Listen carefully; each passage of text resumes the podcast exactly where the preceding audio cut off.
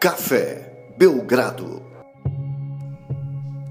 Amigo do Café Belgrado, mais um episódio do podcast Café Belgrado. E eu, Guilherme Tadeu, estou aqui com Lucas Nepomuceno para continuar a nossa saga de assistir, ver, admirar, analisar, comentar a série Last Dance da Netflix. Hoje o terceiro episódio com mais um convidado. Lucas, o spoiler já está no título, mas eu queria saber de você uma saudade. Olá, Guilherme. Olá, amigos e amigas do Café Belgrado. Uma saudade chamada Rob Porto, né? Rob, seja bem-vindo. Primeira vez que gravo com você, uma grande honra. Da outra vez o Guilherme esperou que eu não estivesse presente para poder te chamar. Não sei se foi exigência sua ou não, mas dessa vez cá estou aqui. Aí está você, estamos juntos. Estou muito feliz, Rob. Bem-vindo. Tudo bem, Lucas? Eu que eu que agradeço. Mais um convite e agora um convite para participar do Café Belgrado completo, né? Porque o outro, o Guilherme, depois me confidenciou que ele planejou isso tudo para que você tivesse. Que isso? Suas... Eu só quis Não. te proteger, Rob. Ah, tô brincando, tô brincando. É um grande prazer poder falar com vocês dois. Guilherme também, um abraço, né? A gente se conversou lá atrás, né? Ainda numa época onde não existia pandemia, né? Pô, bons tempos, quem diria, né? Os bons tempos de 2019. Jamais pensei que ia dizer essa frase, cara. Que coisa, 2019, né? Bons tempos de 2019. Hoje nós vamos falar aqui, dando prosseguimento aqui a nossa sequência de acompanhar essa série aí da Netflix. O primeiro, Lucas, você me criticou aí do título Vendo, achando que eu tava vendendo DVDs. Não é que eu tava achando, Guilherme, é que a gente recebeu várias ofertas. Quanto é que você faz aí o, o box e tal? E a gente tem que explicar aqui, tanto para os ouvintes como para Netflix, que a gente não tá vendendo. O Guilherme botou vendo, assistindo. E aí você brilhou, Guilherme. É, mas acho que agora chegou a hora de mudar também, porque o vocabulário da língua portuguesa tem muitas palavras. Qual que vai ser dessa semana? Ah, e você pode ficar à vontade, Guilherme. Ou então deixar o Rob escolher aí. O Rob pode escolher também. Tem alguma ideia aí, Rob? Posso escolher agora aqui. a gente pode falar escutando, né? Ou assistindo, né? Ou, se bem que os dois não encaixam muito bem, né? Assistindo, senão você estaria vendo, foi, né? Assistindo já assistindo foi. já foi, né? Assistindo é. já foi. O Rob acabou de criticar o segundo nome. É, então. é melhor se deliciando. Já que temos Rob Porto aí, Guilherme, tem que ser uma palavra assim de bastante efeito. Ok, então você que está aí ouvindo o Café Belgrado, fica já o convite para ouvir o Elástico Mental também. Na semana passada recebemos Daniel Furlan e Pedro Leite, e essa semana tem novidade. Quer dar spoiler, Lucas, da novidade dessa semana?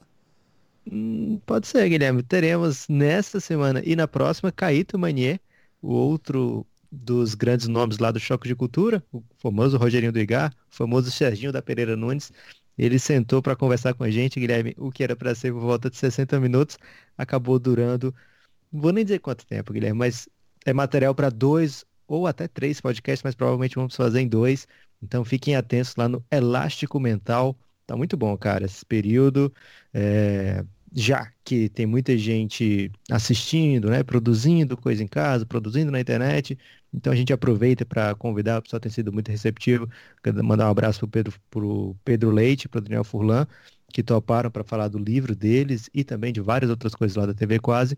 E agora o Caíto, que, poxa, sem palavras, o, como foi o nosso sábado com Caíto, né, Guilherme?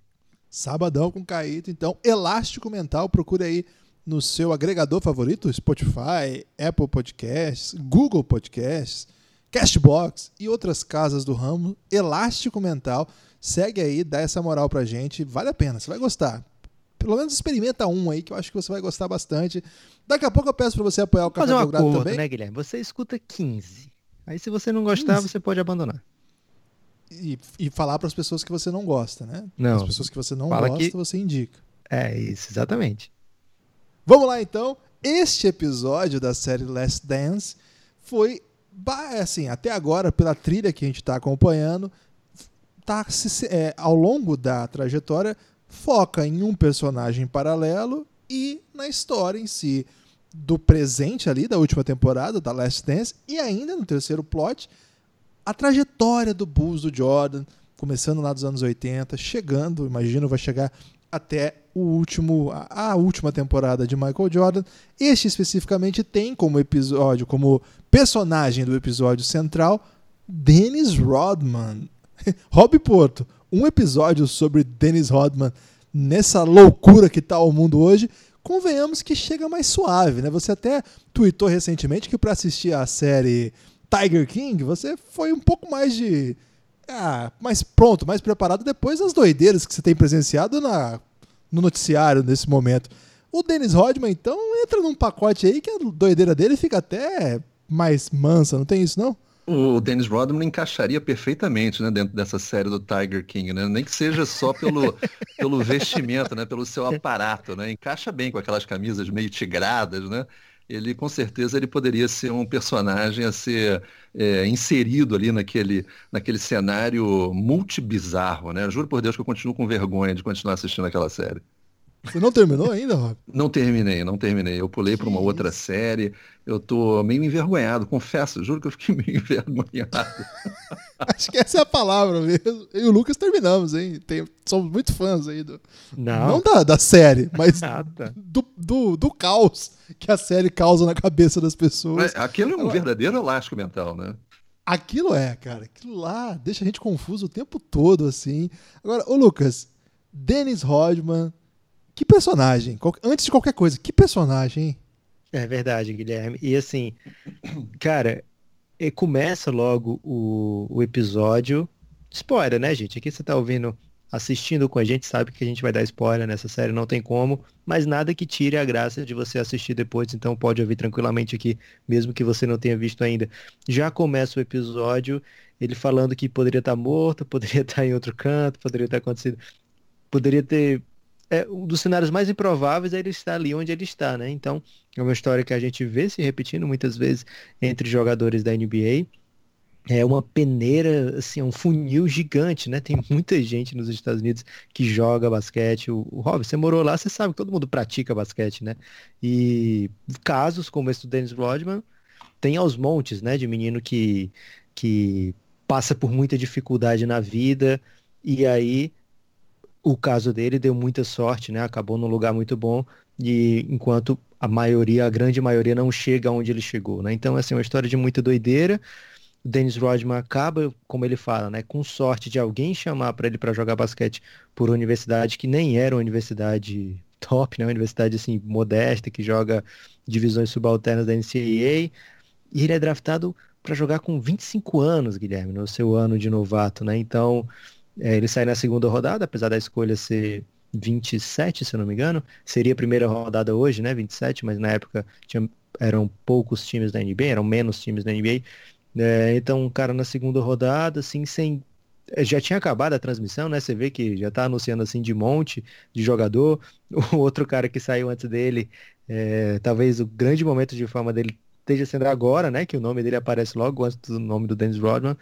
É, e e acaba se tornando uma peça-chave não só no Chicago Bulls, que é o personagem que é o time central da série, como também e principalmente talvez no grande antagonista do desse Chicago Bulls, né, no Detroit Pistons. Você já trabalhava nessa época dessa rivalidade Bulls e Pistons, Rob, como como no meio esportivo, digamos assim? Não, não, não. Não trabalhava no meio esportivo, lógico, eu já acompanhava a NBA, mas eu fui para os Estados Unidos em 1990, em abril de 1990. Então eu peguei é, aquele último título, é, da, quer dizer, o início dessa série do Chicago Bulls em caminho, na caminhada para o primeiro tricampeonato, né? Quer dizer, Sim. então, quer dizer, eu peguei exatamente já aquele finalzinho daquela briga onde sempre o Chicago Bulls acabava perdendo em anos consecutivos, né? É, mesmo ali quando ele quando o, o, Bulls teve o comando do Doug Collins, enfim.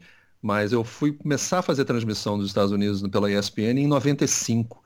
Então, é, eu entrei para a ESPN, o Michael Jordan estava começando a voltar. Ele tinha parado, ele tinha interrompido aquele ato dele de beisebol e tal, depois do falecimento do pai. Então, nesse início, eu não, eu não, ainda não estava trabalhando como locutor, não. Mas a, a gente quer aqui no, no, nessa série é justamente perguntar a relação do nosso convidado com esse time do Chicago Bulls, tanto faz sendo lá no começo do Jordan, ou já nessa parte aí, depois daquele volta da aposentadoria, a parte que você pega realmente. Você chega a narrar jogos do Jordan ou você estava em outros setores lá na ESPN? Não, eu cheguei a narrar jogos do Jordan, né? O jogo de 98 do título eu narro.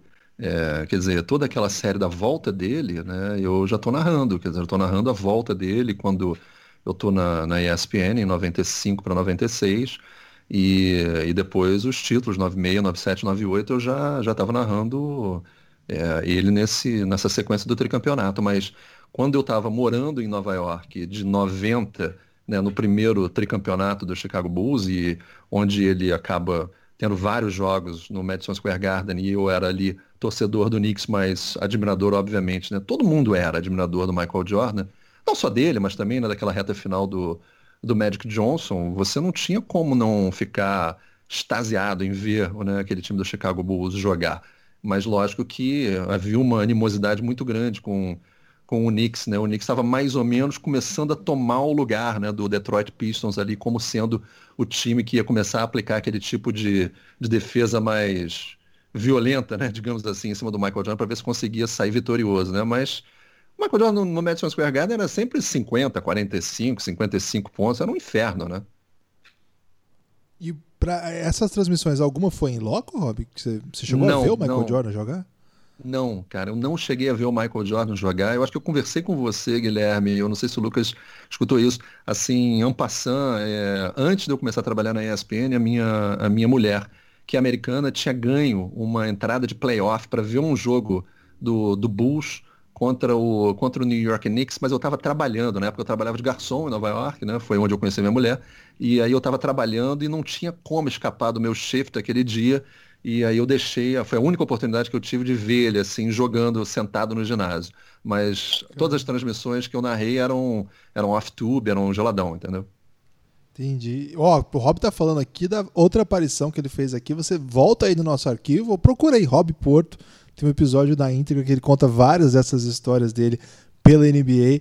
Agora, o Lucas, nesse episódio especificamente, essa trajetória do, do Dennis Rodman, é, acho que uma coisa que é importante a gente ilustrar para as pessoas, assim, como que aquilo que a gente vê ali no vídeo, aquilo, aquilo que a gente acompanhou na, no modo como o documentário conta a história, se refletia em estatísticas insanas. As estatísticas do, do Dennis Rodman eram insanas. Vou pegar aqui, claro, a mais insana de todas, a temporada de 91-92. O Rodman só foi All-Star em duas ocasiões, em 90 e em 92. E em 92, as médias dele jogando pelo Detroit Pistons foram de 9.8 pontos por jogo e 18.7 rebotes. 18.7 né? rebotes. Ele é, assim, e uma coisa que me chamou muito a atenção nesse documentário, os rebotes dele têm um estilo magnífico. Né? Não, é um, não é um rebote de, assim, vou pegar um rebote aqui. O, é o movimento para pegar o rebote, é pegar o rebote em si, e é como ele se livra da bola depois do rebote. Cara, magnífico, né? Um jogador de 2 metros não é na era dos super pivôs, né? Na era dos pivôs de 2 e 15, 2 e 13, 12 e 12, todos gigantes, né? Ele magro, claro que não fraco, mas magro e apenas 2 metros. E ali ele explica como que ele se torna esse mago dos rebotes, né? Sabia exatamente como cada bola girava, como cada jogador é, poderia fazer o arco da bola, onde que batendo o aro vai para que lado. Cara, isso aqui é sério mesmo, assim. Isso aqui é maravilhoso, né?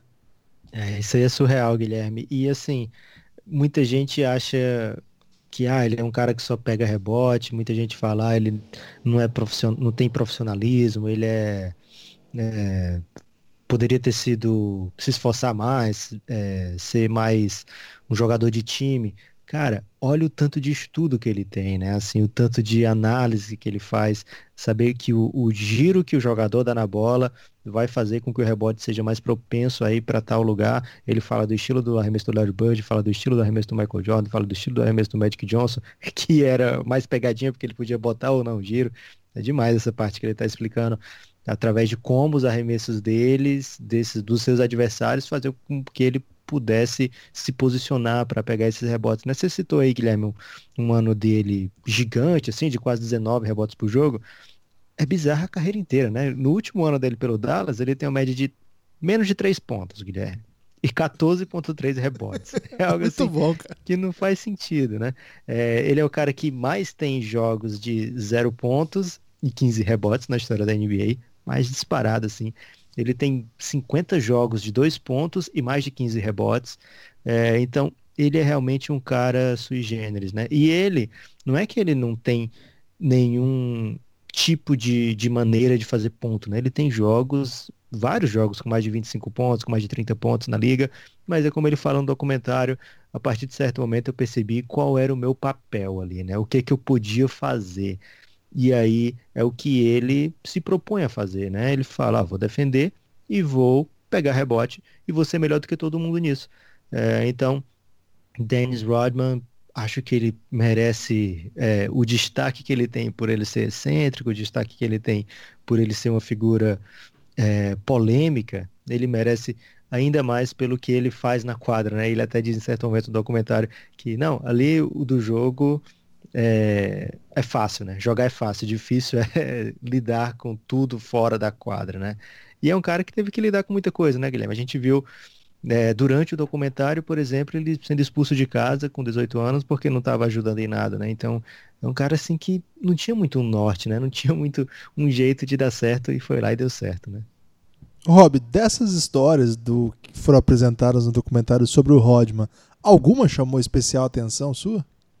Não, com certeza me chamou a atenção a questão dele ter sido expulso de casa pela própria mãe, né? Como ele conta, né? Quando ele era novo e dormindo de favor na casa de, de pessoas, né? Quer dizer, não, ele não chega a explicar em muitos detalhes, né, qual era a situação, mas ele, ele abre falando exatamente assim, né, como, como vocês apresentaram no início, né, do, do bate-papo, mas onde a vida poderia ter ido para um lado completamente tenebroso para ele, né? Era, bastava um tipo de relacionamento com a pessoa errada ali naquele momento, exposto na rua, onde ele cresceu, mas e eu acho que isso, isso, só isso e depois o fato dele ter aproveitado essa oportunidade, às vezes são, é uma oportunidade única, né? Que ele conseguiu agarrar ali e fez com que ele na, na própria faculdade, né? Ele, ele antes de chegar na NBA, vocês estavam dando os, os números dele na NBA, mas na faculdade ele era um, um jogador que nos três anos que ele passou que tinha um poder ofensivo muito grande, né? Ele pontuava muito, mas ele percebeu que não havia a menor necessidade dele querer pontuar na NBA, ou seja, você precisa ter uma inteligência, uma, uma leitura do que é o basquete profissional, né? Para você ficar ali naquele topo, naquele momento, e entender que o seu papel ia ser muito mais importante se você se dedicasse único exclusivamente ali ao rebote, a especialidade de, de buscar exatamente né, o efeito que a bola iria fazer quando pegasse no aro, no giro do jogador, ou seja, ele abdicou por completo daquele papel do pontuador, né, do, da, de ser o protagonista de um time para ser o protagonista ali naquela. É, que fala muito do basquete, né? Que a defesa é muito valorizada, né? Eu acho que é muito legal dele, né? E obviamente além do lado controverso dele, né? Porque ele estava nem aí para a maneira como as pessoas pensavam dele, do que ele representava fisicamente, né? De pintar o cabelo, usar roupa de mulher, botar brinco e sair com homem ou com mulher, ou seja, ele estava muito mais avançado do que a sociedade americana ali estava esperando. E olha que a sociedade americana é, em comparação com a brasileira, muito mais aberta, né, para esse tipo de, de mentalidade. Eu achei muito legal, achei bem bacana colocar ele ali com. Eu acho que ele merece muito esse respeito. Pois é. E assim, a, a história tem, tem esse mérito, né? O, o, ritmo narrativo que eles constroem, eles fazem, eles focam, né, em um dos personagens, tanto no, digamos assim, no passado, assim, lá na, na trajetória do personagem, compõe ele o, o, que o Rodman fazia lá na história do Bulls. É, tanto que nesse episódio deu muito certo, porque ele era um grande rival do Bulls ali na cronologia que eles estão construindo. E eu acho que é o ponto que eu quero destacar agora, eu ouvi de vocês, o Rodman da presente temporada, que é o mote da série. A gente já sacou que a temporada não vai ser exatamente sobre a temporada 97 98 e que bom, porque ela tá muito legal assim, né? Tá, tá incrível nesse ritmo aí de ir e voltar, contar várias outras histórias que não só de 97 98. Então, e, e, no jeito que eles constroem isso, é muito legal também como que eles colocam o próprio Rodman nessa história, né? Na ausência do Pippen, o time começa a temporada padecendo muito, sofrendo muito. De repente, o Rodman tem um jogo em que ele é excluído, ele é ejetado, né? Que é a palavra que a gente usa no basquete, é expulso. E no mesmo dia ele vai no hotel e ele não, ele não pede desculpa, ele não vai lá fazer drama ele vai lá só pedir um charuto lá pro, pro Michael Jordan, né? E ali ficou meio claro, ah, eu sei que eu fiz merda, assim. E a partir dali, eles se entendem, sem o... é, eles fazem muito. Eles, essa é uma série que sacaneia o tempo todo o Kukoc, né? Porque era sempre assim. Era o Jordan e o Rodman sozinho, agora que não tem o Pippen. Então, eu tô falando de um jogador que é Hall da É muito fama. bom, né? É muito bom, na verdade. É. É, mas aí é culpa cara- do Jerry Krause, né? E, enfim, né? Aquela história que todo mundo conhece, né? Que era a menina do a menina, né? O menino dos olhos dele foi de uma certa maneira imposto ali dentro. Aí você volta à decisão de Olimpíada de 92, né? é, De Dream Team, ou seja, tá tudo interligado, né? A história do Michael Jordan, né? Obviamente que é em volta dele, daquele Chicago Bulls, mas te, te leva a centenas de caminhos bacanas para você analisar isso, né? É, Pois é. E assim, a própria compa- o companheirismo, vamos dizer assim, com, com o Jordan, é possível verificar nos números daquela temporada. Se você pegar. é, Outubro teve um jogo só, mas em novembro o Rodman vinha ali com seus 13 rebotes, que é bastante para ele, né? Mas em dezembro, que é quando eles têm aquela conversa, e a partir dali o Rodman vira tipo o, o parceiro do Jordan para tirar o time daquela situação, ele salta para 18 rebotes por jogo. Incrível, né? Continua muito bem em janeiro, com 16 rebotes. E aí volta o Pippen. E aí ele despenca de novo. 12 rebotes, só vai forçar lá na reta final. E é muito louco que, assim, é quando o Pippen decide voltar, é como se ele se sentisse assim: bom, agora eu posso voltar a ser o, o Rodman loucão tal, e dar aquele perdido, que acho que é uma das grandes histórias também desse episódio. O, o Rodman falando assim: cara, tô muito cansado, preciso ir pra Vegas. E o Jordan de falando assim: férias. de férias, preciso de férias. Como assim férias? né? E o Jordan fala pro Phil Jackson. Primeiro o Phil Jackson chama o Michael Jordan, né? Fala assim, pede aí pro Jordan, olha o tamanho do cara, né? E o Jordan fala assim, cara, se você deixar ele embora, ele não vai voltar em 48 horas. E acaba assim o episódio, né? Maravilhoso. Pode ser que E ele eu até nem tenha voltado, né? Per- Perdão, Lucas. Pode ser até que ele não tenha voltado, porque a gente não sabe. Eu, pelo menos, não vi o quarto episódio ainda. Também não. É, eu adorei que eles seguiram no melhor estilo The Office, né? Que no The Office tem essa parada que os caras pensam que estão sendo filmados só lá na empresa, mas aí eles saem, às vezes são filmados na rua, no, no restaurante, essas coisas. E a câmera seguiu o Dennis Rodman. Não quero saber se ele tá de férias, eu vou seguir aqui, ver o que é que ele faz. Maravilhoso aí essa parte.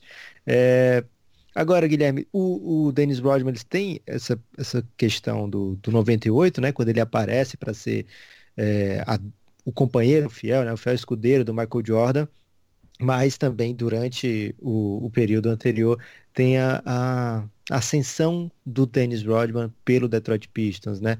Tem, a gente vê a formação daquele time que a gente não acompanhou, né, Guilherme? Era muito novinho, tinha cinco anos, na verdade tinha dois anos quando esse time começou a fazer barulho de verdade. É, então a gente escuta muita história, lê muita coisa, vê vídeo, mas assim, aquele tipo de, de intensidade com que eles jogavam, aquele tipo de, de estratégia mesmo da porrada, né? As Jordan Rules que eles falam lá, é, primeiro, mostra o tamanho do Jordan, né? O- Não, não quer dizer que era es- especificamente pro Jordan, né? Era, mas era o, o foi fe, criado pro Jordan. Eles podiam usar isso aí para outros jogadores que eles vissem necessidade, né? Mas o Jordan era o, o cara que tinha sido o motivo e eles batizaram, né? O, as regras do que, que podia ou não fazer esse adversário, né? Então eles e o último recurso era sempre a porrada, né? E a gente sabe, né, que a defesa evoluiu muito, hoje em dia se defende de uma maneira é, mais competente do que daquele período, mas de porrada, cara, aquilo ali era uma outra coisa, né, Guilherme? É o- Hoje é outro esporte aquilo ali, né? Mas era, era a vida, né? Você tinha que vencer esse tipo de obstáculo, né, Rob? Você que morou muitos anos lá, a galera via aquilo ali como o jeito certo de jogar, né? Era natural, né? Era comum, né? Hoje em dia a gente estranha, né? Mas naquela época era. E, e o engraçado é que, obviamente, lendo, e a gente sabe a história a a- depois desses episódios, né? Do que virou o Chicago Bulls e de como eles acabaram conseguindo superar é, esse tipo de marcação que o Chuck Daly tinha inventado ali, né? Com o Mahorn, com o Lambier e com todos aqueles jogadores que faziam parte daqueles bad boys. Mas é, é, aquilo era tido como normal, né? Não, não era nada assim de extraordinário para a época, né? Ninguém ficava, ah, meu Deus os caras estão jogando um basquete que, sabe, esse não é o basquete, não, não tinha esse tipo de reclamação. O próprio Michael Jordan não queria que se passasse essa impressão que ele estava é, chateado com o tipo de marcação, né? Ele queria sempre manter um, um, um, tipo de, é, de áurea, assim, de que ele conseguiria, de uma certa forma, contornar aquele, aquele, aquele tipo de marcação, né? Ele nunca dava um braço a torcer ou um pedacinho de esperança para que o adversário percebesse que estava atingindo ele num ponto fraco, né? Eu acho que essa é a genialidade do Michael Jordan, né? Ele conseguia fazer com que ninguém percebesse que aquilo estava afetando ele, né? E no, e no fundo devia estar tá afetando ele muito, né? Pois é, especificamente sobre a Jordan, as Jordan Rules, no documentário eles pegam um auxiliar do Chuck Daly que explica é, taticamente, digamos assim, o que é a, o que é assim o sistema de defesa é, antes da pancadaria. A pancadaria era, o, como o Lucas falou, o recurso final. O, a questão é, se, o, se ele cortar para dentro, ele não pode chegar ao aro. Isso significa o quê? Significa que você vai ter que derrubá-lo. Se ele vier para fazer, se, se tiver em algum momento fazendo bloqueio e ele estiver passando, derruba ele. Esse é o, digamos assim, é aquilo que ficou conhecido, é pelo que ficou conhecida as Jordan Rules. Mas assim, para além disso, tinha um sistema também, que era basicamente, ele explica ali, né? Quando ele tá com a, com a bola na. Se o Jordan não chutava de três, era um volume muito baixo, então a gente está falando de um jogo de dois ali próximo à sexta, mas não na área pintada. Na área pintada é pancadaria. Isso é, é o fundamento das Jordan Rules. Mas tinham algumas outras regrinhas que eles falaram. Por exemplo, se ele está no centro, você força ele para a esquerda e quando ele estiver na esquerda, você dobra nele. Se, se ele estiver na, na, no lado esquerdo do garrafão, você dobra imediatamente. Não deixe que dali ele vai te machucar. Se ele estiver do lado direito, você dobra com um pouco mais de lentidão. Ele pode te machucar de, dos dois lados. A grande questão é, tem um lugar que ele não pode chegar. E aí que você ficou, ficaram conhecidas as Jordan Rules, né? Que era o Jordan, ele era, eles falaram isso, inclusive, né? Ele era basicamente imparável se deixar se você deixar ele saltar. Então, o sistema é a hora que ele saltar, ele não pode chegar. Ele não vai enterrar nunca contra nós. Não tem nenhuma cesta que não seja assim. E, cara, era pancadaria generalizada, uma é uma, digamos assim, uma liber, liberdade mesmo para agressão que tem um pouco, a gente falou isso no episódio passado, né? Tem um pouco a ver também com o clima na época, com o estilo de sociedade. Hoje pega mal, fica ainda mais feio do que ficava. Não, que, não é que não, não era, que era uma coisa super aceita, tinha já o seu debate, tanto que senão não, não reverberaria ainda hoje esse termo todo, né?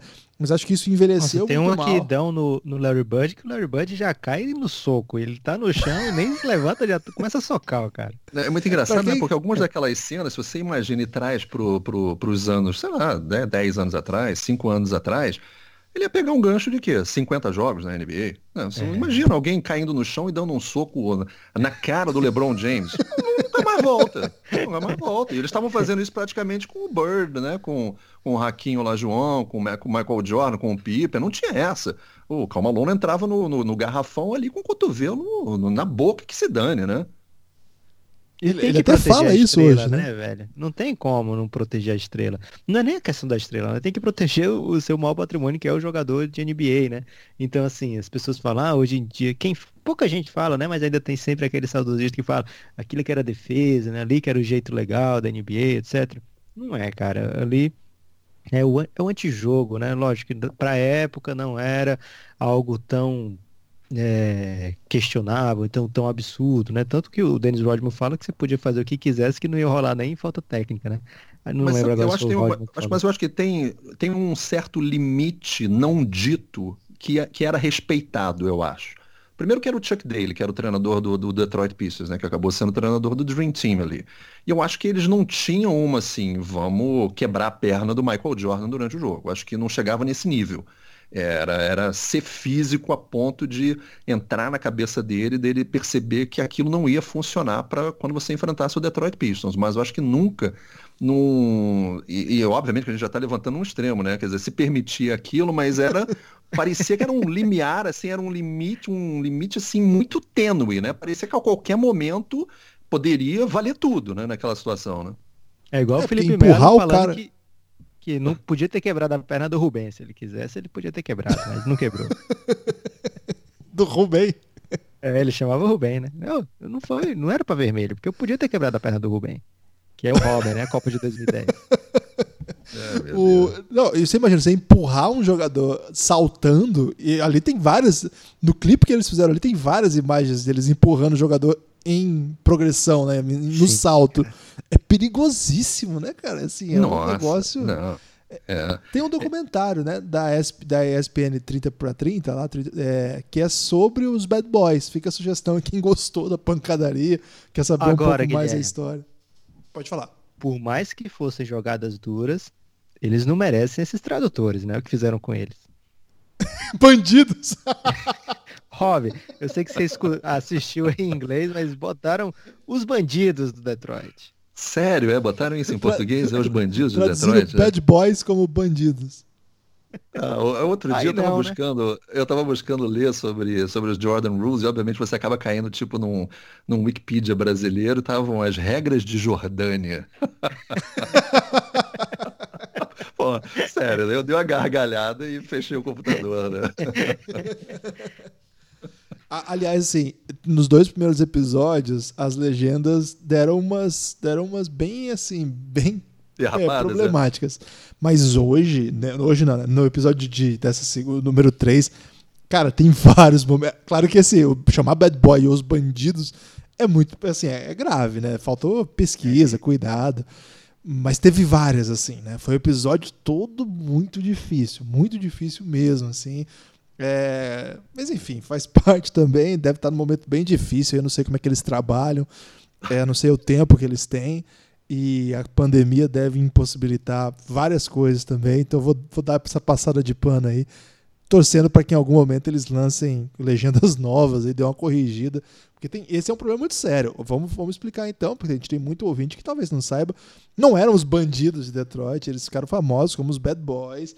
E, poxa, é um time histórico da NBA precisamente porque eles contaram isso é, eles se meteram no meio de uma era de NBA, Magic Lakers, com a ascensão do Jordan, e eles foram lá e ganharam dois títulos em cima desses caras todos aí, ganhando. Né, pegou a transição de geração do Lakers e do Celtics, mas pegou o Jordan monumental, né? Tanto que eles varrem na final e pegam, tem jogo duríssimo, né, com o Lake, com, com o Bulls, para você ver o nível que o Jordan estava jogando.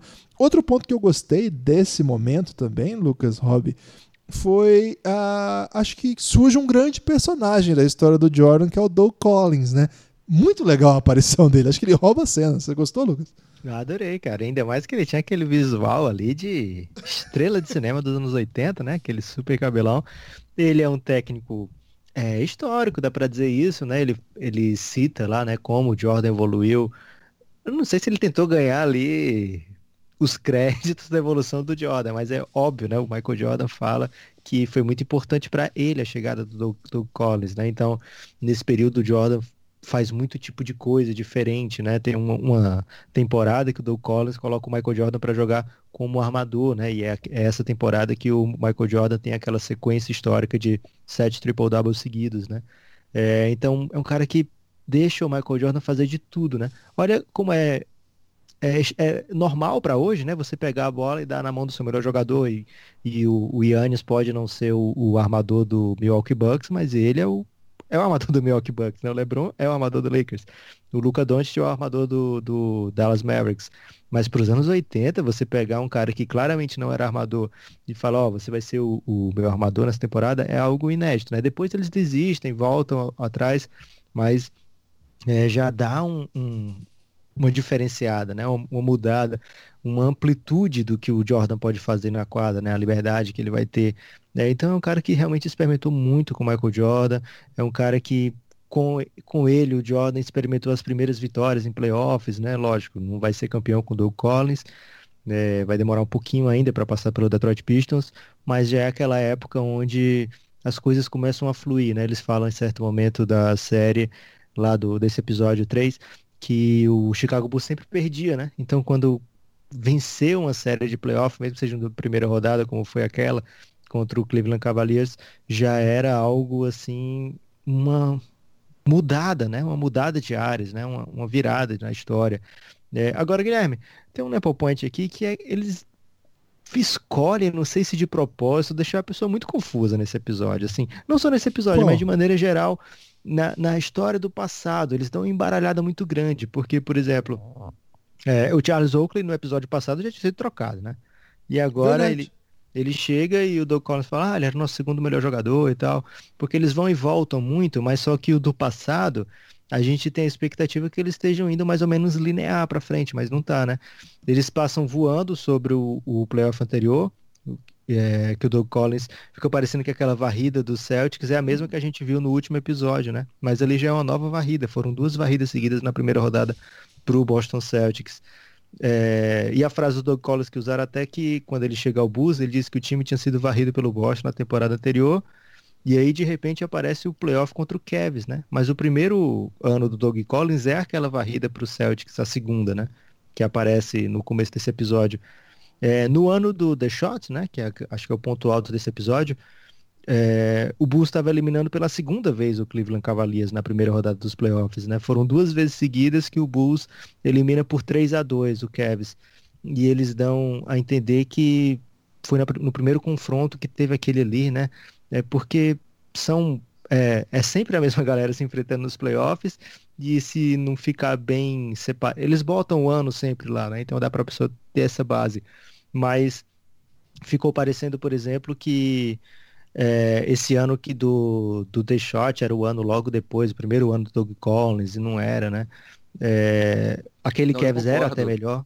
Eu Mesmo... concordo, concordo, Lucas. Eu acho que teve alguns momentos ali que ficou.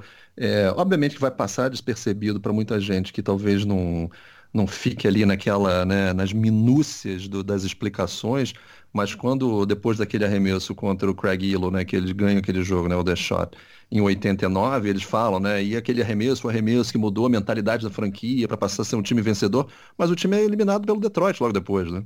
É, exato. É, e fica parecendo assim que é, foi num período muito curto, né? Na verdade, eles são foram três playoffs com Doug Collins, né? Que acho que eles meio que passaram ali é, então tem essas escolhas, acho que confusas de propósito, assim, eles não querem se aprofundar tanto nas temporadas que não tem título. Acho que essa é a ideia, né? Mostrar quem era o rival, quem é que estava eliminando.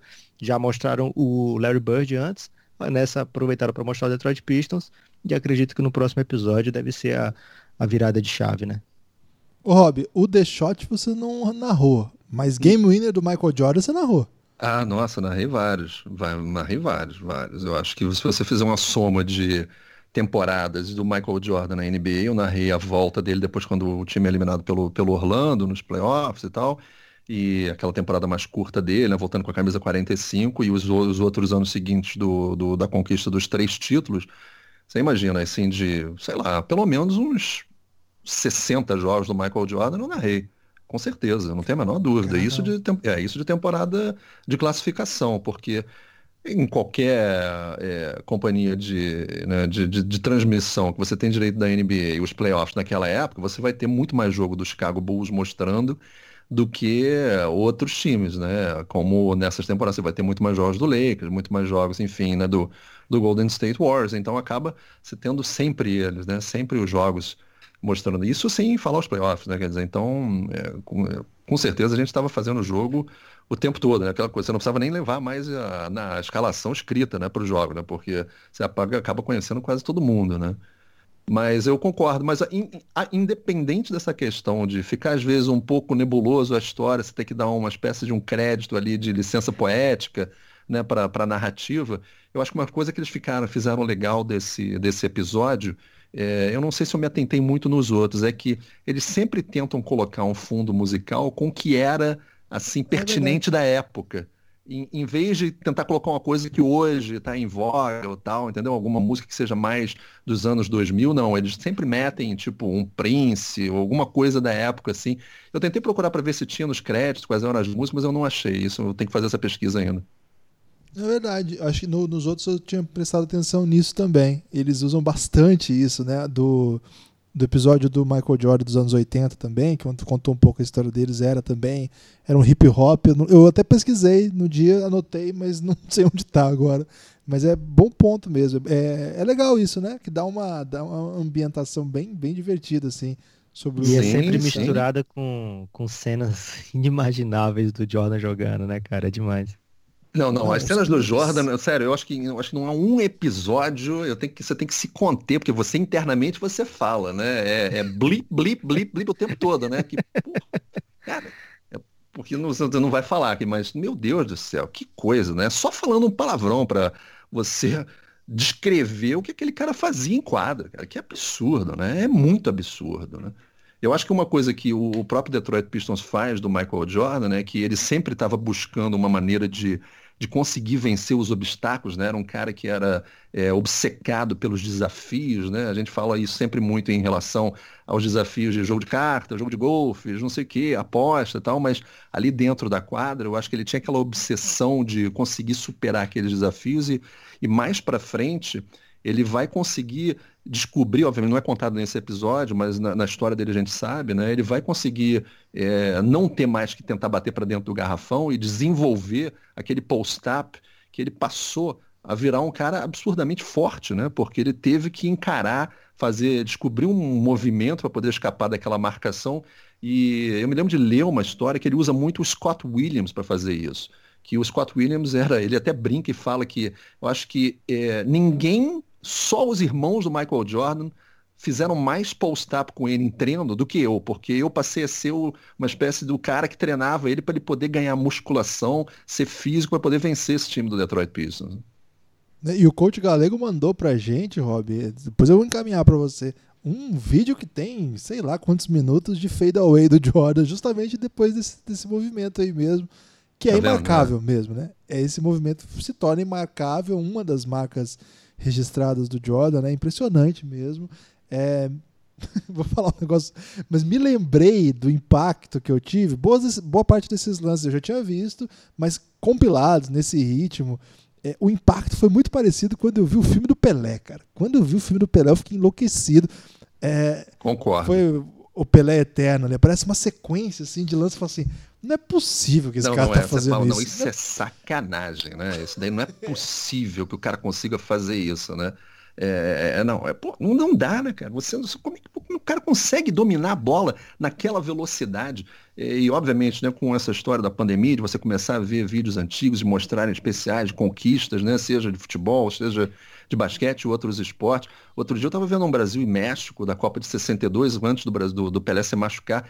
É uma coisa absurda. Ele parece que ele está jogando num nível assim é, completamente diferente dos outros adversários. E o Pelé com 21 anos de idade. Imagina o Pelé com 21 anos de idade jogando a Copa do Mundo, cara.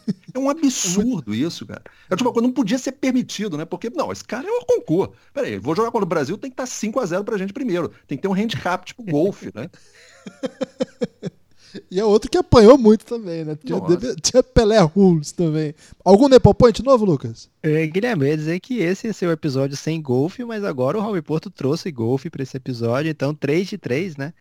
É, não teve golfe, não teve jogo de golfe, mas teve algo assim que talvez as pessoas nem notem, né? Mas aparece ali o Jordan jogando cartas, né? E se divertindo muito. É algo que vai ser muito sério na carreira dele, né? O Michael Jordan tem problemas com apostas, né? Ele tem o vício das apostas, é um cara ultra competitivo, então é, ele levou isso também para as apostas. Tem período que ele é investigado pela liga para saber se ele está apostando ou não em eventos não permitidos. Ele perdeu muito dinheiro com cartas, perdeu muito dinheiro jogando golfe. É, tem livros, né, que contam essa história, né? Tem, enfim, é, tem até teorias de que ele, na verdade, ele se aposenta porque era uma uma suspensão misteriosa da liga. Do Bill Simmons, a teoria, né? É, é mas qualquer um. Mais gente também tem essa teoria, né? Tem, tem alguns analíticos aí que falam é, que é algo sobre isso. Mas eu digo assim, é, gente séria, não é sim. assim, conspiracionistas tal. Gente é, importante acha isso. Rob, você que vivia lá, que narrava, né, que comentava tudo isso, como é que chegavam para vocês assim, esse cara que é um monstro dentro de quadra, mas que tem esse problema de aposta, né? Vocês viam algo assim como algo muito surreal ou era algo que era entendível? Não, não, não era algo tão surreal. Eu vou te dizer o seguinte, por quê, talvez? porque eu acho que a exposição midiática da época era completamente distinta da do que é hoje em dia. Então eu acho que o Jordan conseguia se resguardar de uma forma, assim como ele conseguia se resguardar em quadra também, é, de não deixar transparecer que ele tinha algum problema físico, ou até para os próprios companheiros. Os próprios companheiros cansam de falar isso. Eu não vi o Jordan sentado naquela maca fazendo tratamento. Eu via ele colocando aquela bota de esparadrapo, e era só. E eu sei que ele tinha, porque às vezes ele chegava no treino com soro para fazer não sei o que, para melhorar uma parte que estava infectada, sabe? Quer dizer, ele tentava sempre manter aquela posição do, do ser que está perfeito o tempo todo, né? Eu acho que era um pouco do, do carisma do Jordan. Então, eu acho que por você não ter Twitter, não ter transmissão ao vivo, live, e que estaria todo mundo perseguindo, né? E você ainda tinha ali os sniffers, né? Do, atrás dele, impedindo isso, né? Baba-ovo, Os baba-ovos, né? né? Que são... Uh, eles chamavam aqui de sniff jocks, né? É, são os sniff jocks, que eram os que ficam... Os, os cães de guarda deles ali para os os torcedores não importunarem o Jordan, eu acho que era muita coisa filtrada, então se chegava, não chegava com tanto impacto, eu acho. Tem mais Apple Point, Guilherme. É bom esse Apple Point? Porque esse aí fiquei meio triste. Ok. É, não tivemos presidente, é verdade, mas tivemos Madonna aparecendo, né, sendo citada. Tem o um romance Rodman e Madonna. Alguns anos atrás, Guilherme, o Dennis Rodman falou que a Madonna ofereceu 20 milhões de dólares para que ele fizesse um filho nela. E é uma fofoca aí do, das, de alto calibre. É, acabou não dando certo, mas a matéria em português falava em 80 milhões de reais, né? Lógico, adoram. É, vão ter que atualizar essa matéria, né? Atualmente aí tá por volta de um bilhão de reais. É... Mas me diz uma coisa, a Madonna pode ter um filho de quem ela quiser na vida dela, né? Ela teve que pagar, tá pensando em pagar fazer um bribing com o Dennis Rodman para ver se ele conseguia fazer um filho dela. Não, não, né? É... E não falaram da Carmen Electra, né? Também, que foi uma esposa do, do Dennis Rodman. Foi ignorada Sim. aí pelo Last Dance. Um triste momento é... de Carmen Electra. É isso que eu ia dizer. É, o, o Nepoponte era mais completo, Guilherme. Que fala ah, é que o, o Dennis Rodman não fica só na Madonna, né? De, de seus affairs. Ele tem. Ele casa com a Carmen Electra por alguns meses. É, tem outra, outra moça famosa agora que eu vou esquecer completamente. Ah, é a que fez Independence Day. É, ela também tem o seu romance. Liv Tyler? Eles, não, ah, não, Liv é Tyler é não é Independence Day. Não, Liv Tyler não é. Liv Tyler é filho é, do cantor, né? É a Armagedon. É, a, a, é isso. A, o, o mundo essa, acaba do mesmo jeito. A outra do Independence Day, que eu não tô lembrado agora o nome, é Vicky alguma coisa. Ela... Vika A. Fox. Pronto. Ela vai para ele, vai com ele pro Oscar, né? Então, é algo assim de, de responsa, né? Não é qualquer ficante.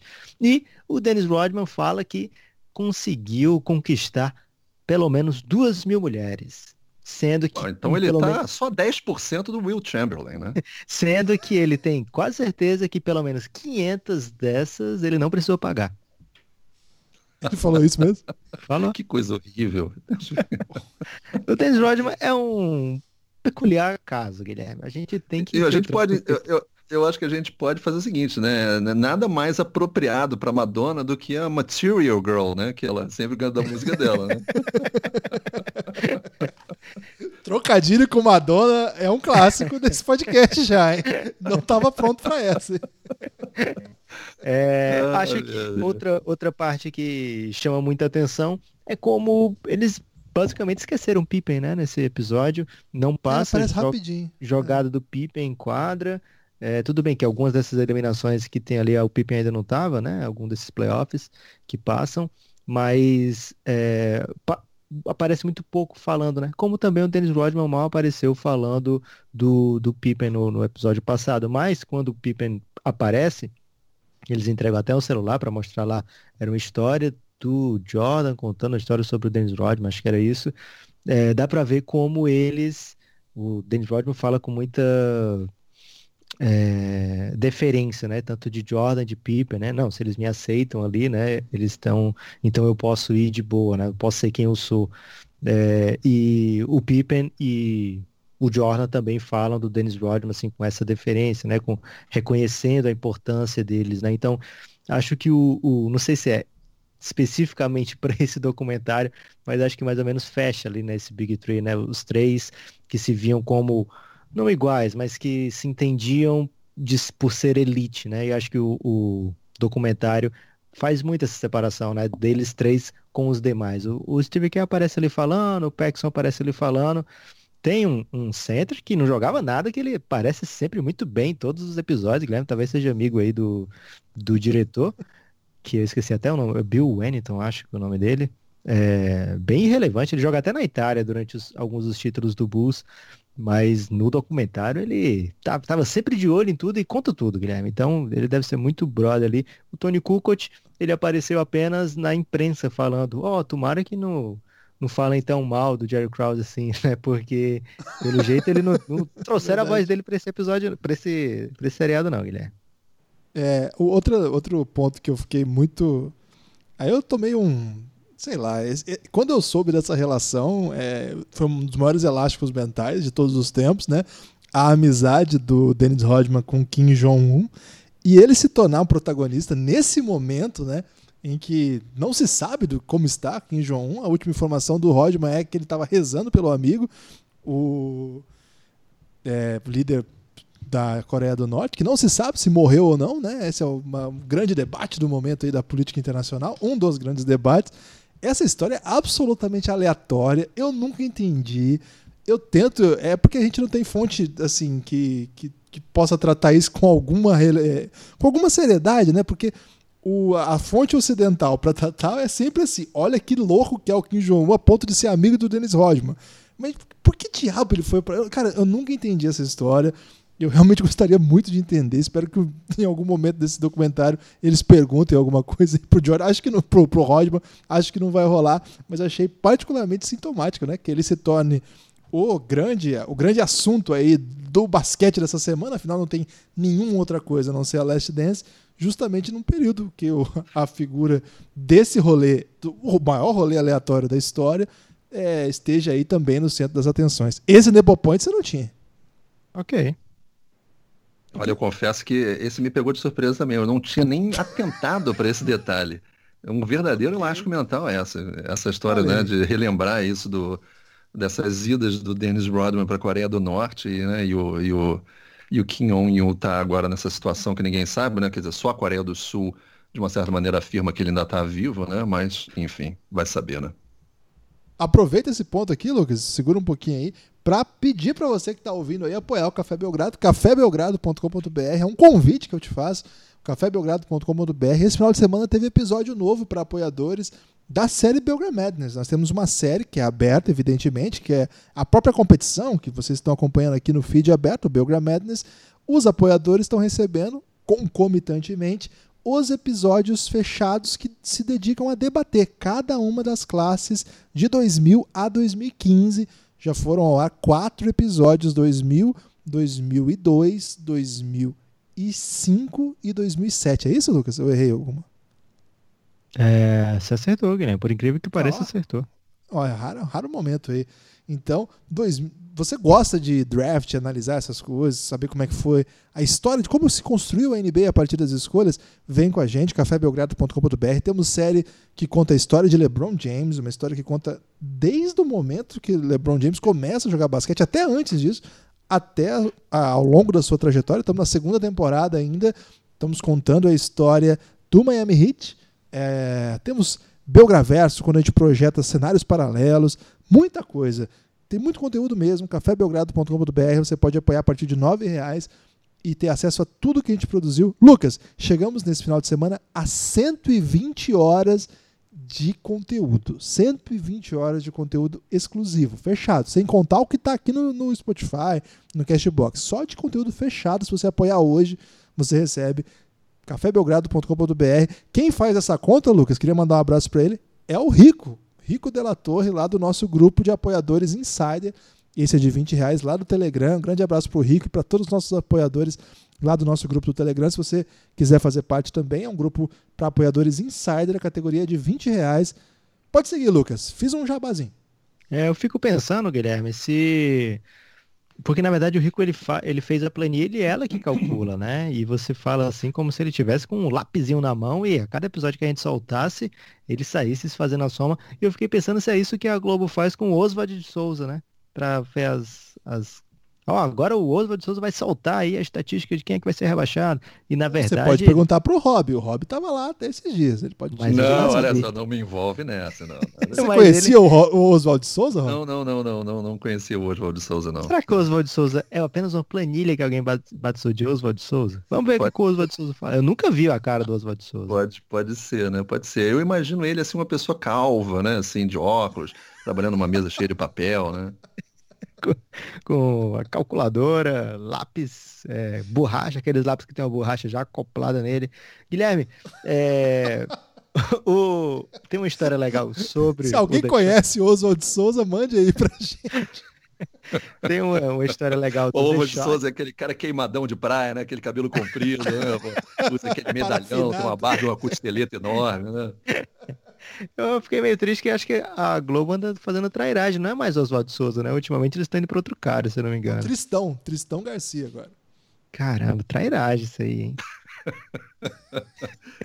Posso fazer é... uma pergunta para vocês que tem me intrigado nesses, nesses dois primeiros episódios e no terceiro também, sobre o aspecto físico do Michael Jordan, é, fundamentalmente os olhos vermelhos dele. Eu não sei se é uma questão assim, já escutei uma risada meio no fundo assim.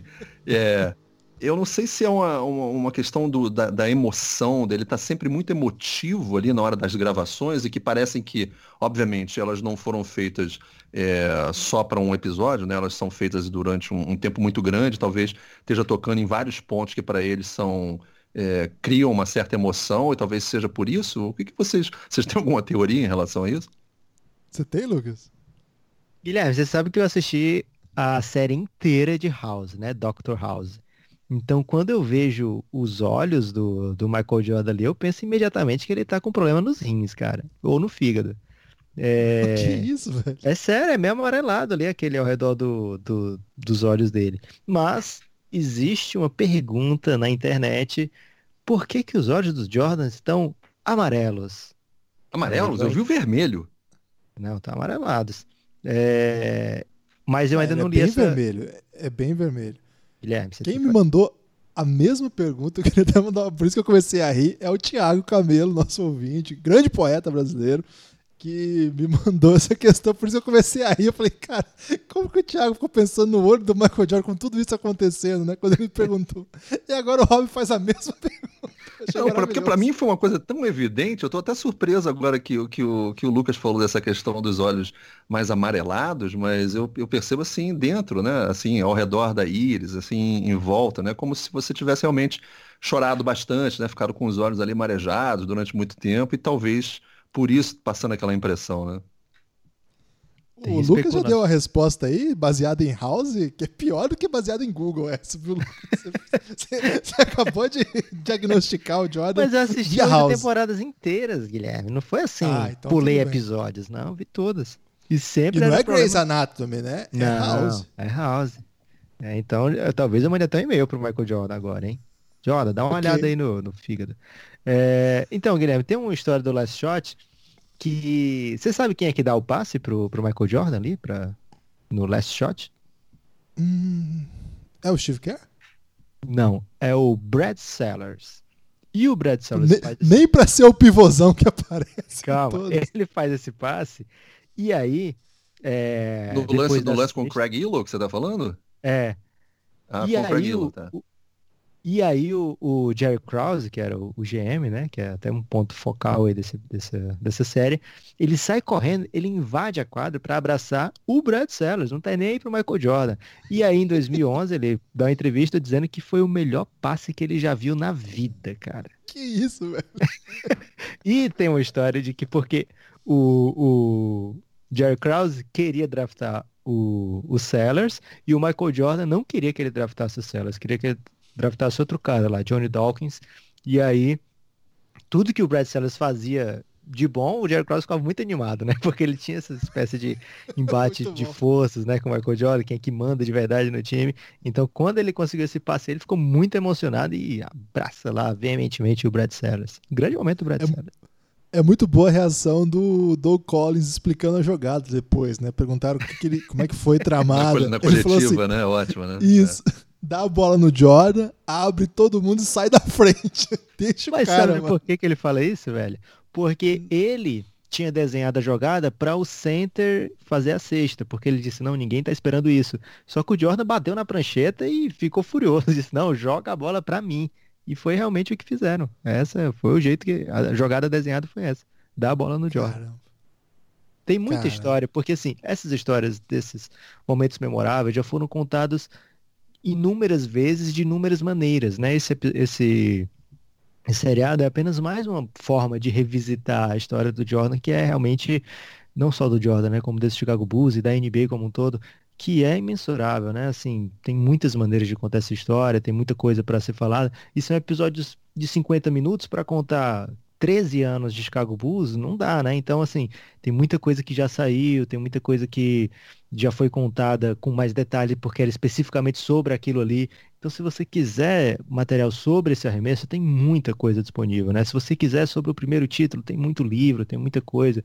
Se você quiser se aprofundar, não falta é, material, né? Então, sempre vamos tentar trazer aqui no, nesse podcast né, é, coisas que histórias semelhantes, né? Ou histórias que vão um pouquinho além de onde o episódio consegue ir, né? Como eu falei, são 40 min 48 minutos esse episódio, se não me engano, para contar o, o, backstory do Dennis Rodman, contar a carreira dele, né? Contar é, no, a temporada 97-98, é, trazer pequenos materiais exclusivos, né? Que eles fizeram grande propaganda. Não, vai ter imagem nova.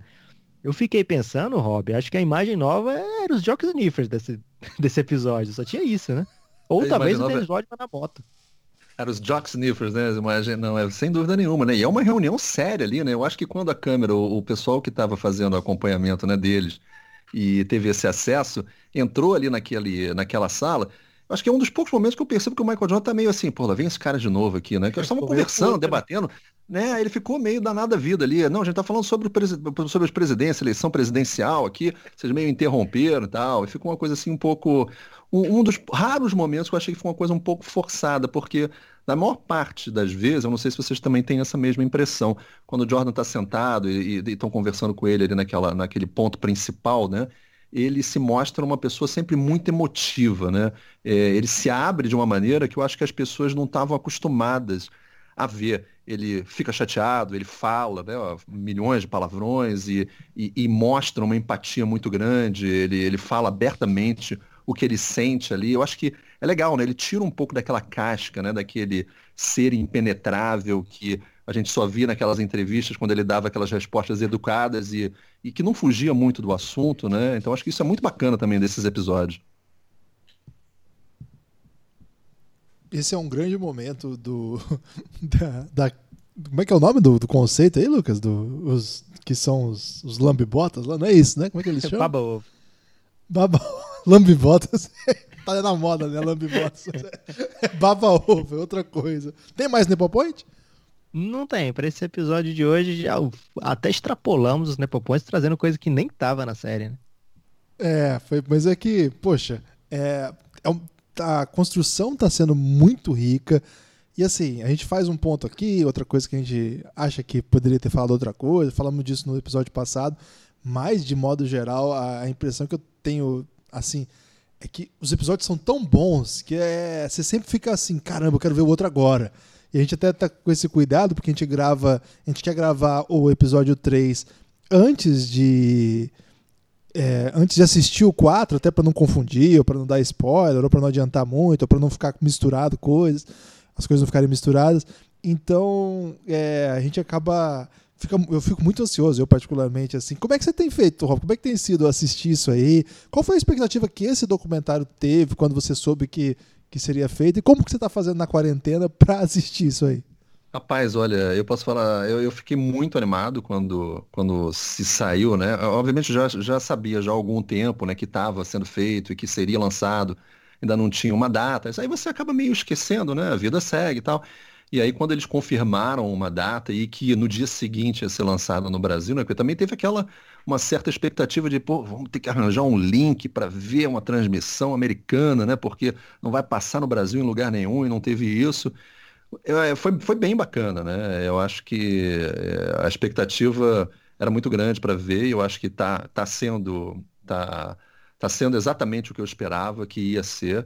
E você fica imaginando o que não entrou nesses episódios, né? Imagina o que eles têm de filmagem e de, de extra que foi cortado ou que teve que caber ali dentro dos 45 minutos ou 50 minutos para cada episódio, né? Mas hoje, por acaso, é, essa história de essas comunicações eletrônicas em casa deu 5 e meia da manhã o Spotify começou a tocar um alarme ligado num celular que eu não sei se era do meu filho ou da minha filha. E aí eu acabei acordando e eu acabei aproveitando para ver o episódio. Era um tipo seis da manhã que eu vi esse episódio número 3. Caramba. Lucas, é, tá conseguindo segurar? Tá tentando ver de uma vez? Como é que tem sido? Então, esse da segunda-feira é moleza, né? Porque é, acordo com a, a filha do meio acordando por volta das seis e meia, então já assisto esse episódio na segunda-feira e aí durante o dia é, reassisto, né? Já, esse episódio assisti duas vezes e meia hoje. É, então não, nem dá tempo e partir para o próximo imediatamente, né? Mas aí durante a semana vamos conseguir ver várias vezes aí para no fim de semana vai ter gente especial também, né, Guilherme? Tá sendo demais aqui pra gente, porque é motivo pra gente ficar convidando gente que a gente adora pra gravar com, com para falar de Jordan e tal, e as pessoas ficam seduzidas, né? Se fosse pra falar só com a gente, dificilmente o Rob Porto viria, né? Agora, Não, falar de isso, Jordan, pra falar de Jordan fica mais fácil chamar as pessoas e tem sido uma delícia, então fica o convite para você que gosta do Café Belgrado não perder essa série, né? Acompanhar, assistir junto com a gente e também possivelmente do, no meio da semana devemos fazer mais um embate do Belgrade Madness, a nossa própria competição aí desse período pandêmico, e a gente espera que você acompanhe com a gente também. É isso então. Agora, claro, o Rob, Lucas e eu teremos um direito ao destaque final, já tradicional aqui. Fazendo o convite mais uma vez, siga, compartilhe o Elástico Mental, é lá que a gente pretende ficar muito rico, viu, gente? Porque no basquete tá complicado. Mas a gente acha que vai ser descoberto aí pro Hollywood, então, elástico mental. Rob, seu destaque final.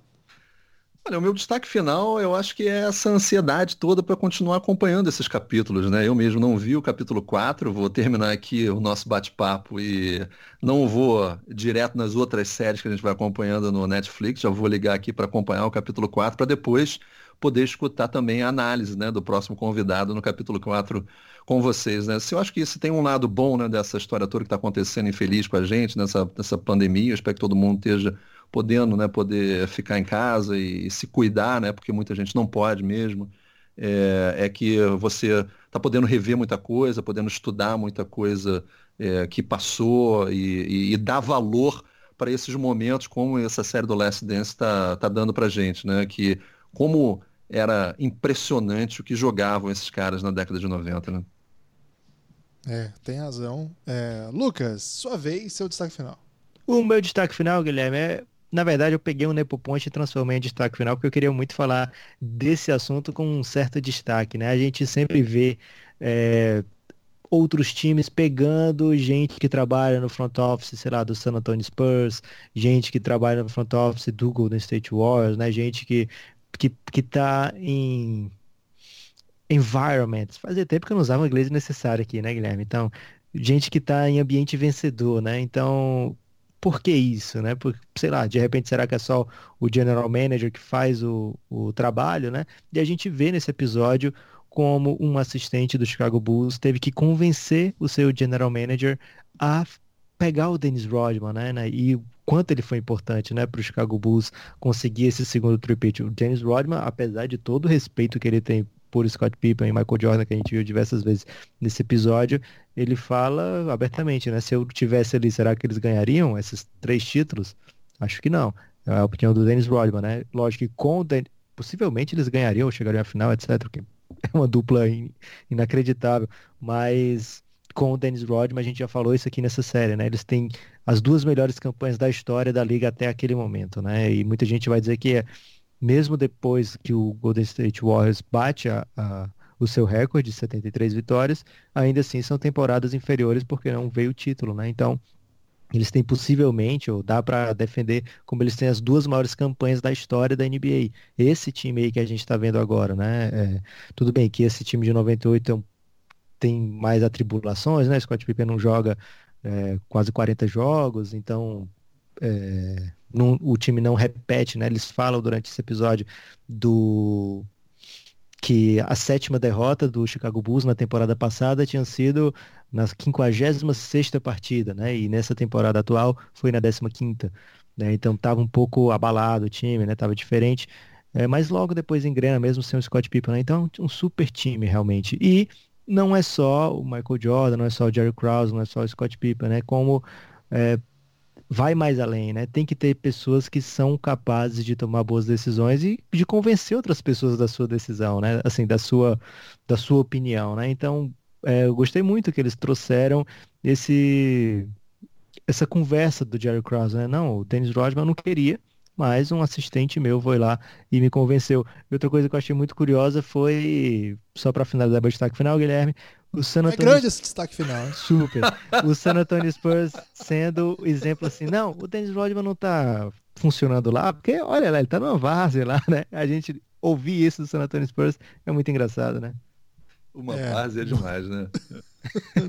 o Lucas tá com saudade do Spurs ruim, mas é só lembrar da temporada atual, Lucas. Temporada Esse atual. do gerente geral era o, era o Jim Stack, né? O nome dele. É. Olha aí, o cara muito bem, né? O meu destaque final é o seguinte: essa semana tem mais coisas aqui no Café Belgrado. Fiquem atentos aí no feed. Nosso trabalho segue insano aqui, então a gente precisa que você continue com a gente também, dá essa moral aí. Você tá chegando aqui porque gosta da série do Netflix ou gosta do Hobby, né? O Hobby tem muitos fãs aí nesse país que, quando ele pinta aqui, a nossa audiência aumenta. Então, dê a oportunidade aí para conhecer o restante do nosso trabalho também.